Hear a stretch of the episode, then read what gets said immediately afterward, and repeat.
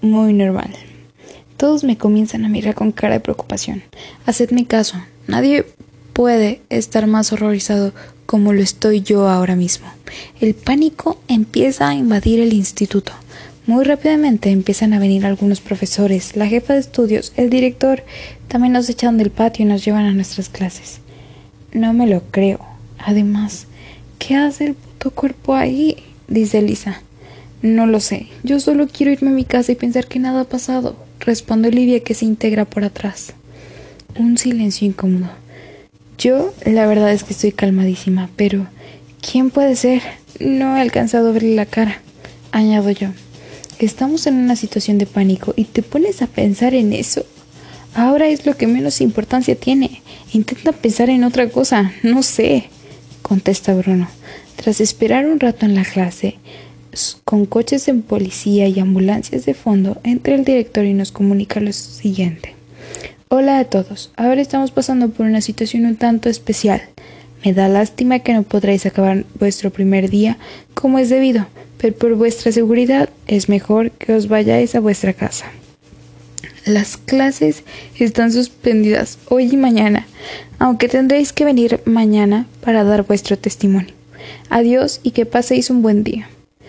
Cuando el director se va, me giro y veo diferentes reacciones, que la verdad es que, conociendo a mi clase, me las esperaba. En primer lugar, tenemos a la típica que no para de llorar y llama a sus padres, pero en contra tenemos al que pasa todo y sigue como si nada hubiera pasado. También tenemos al que no se entera ni del clima y no para de preguntar. Y por último, el que más odio. Está la persona que no para de hacer bueno más. que la gente se ríe, pero por no pegarle una hostia. ¿Y quién es esta persona? Pues sí, el chulo, Nate. Al pasar unos 15 minutos recojo todo y me voy con mis amigos para la casa. Llego a casa y como siempre no hay nadie. Mis padres están trabajando y tengo que aguantar. Lo típico. Cuando acabo de comer me voy a mi habitación. Mejor dicho, a tumbarme en mi cama y me pongo a ver Instagram, TikTok, Netflix, etc. Pero finalmente me quedo dormida. Luego, en un momento que me despierto, enciendo el móvil como de costumbre y son las 5. Quedan 10 minutos para que empiecen las clases de debate. Muy rápidamente, no me lo creo ni yo, cojo todo y me voy.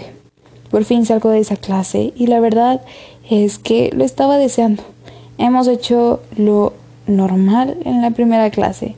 Presentación, explicaciones de cómo será, algún video y, como no, una despedida penosa.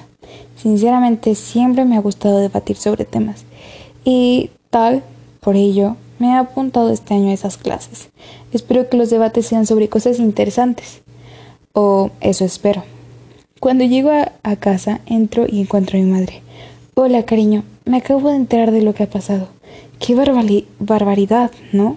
En fin, ves poniendo a la mesa que tu padre llega dentro de nada. No me llevo demasiado bien con mi madre. Se podría decir que soy más de padre, aunque los quiero los dos. Simplemente que ella no me presta mucha atención. Solo me trata bien y me manda a hacer cosas. Al final la cena me dirijo a mi habitación y me pongo a jugar póker online. Me flipa ese juego. Este mismo lo enseñó a jugar mi abuelo. A los menores, esos eh, son los genes. Ya que él era bueno y le gustaba bastante. Cuando llevo un rato me comienzo a cansar y me voy a dormir. Y pues me cuesta bastante.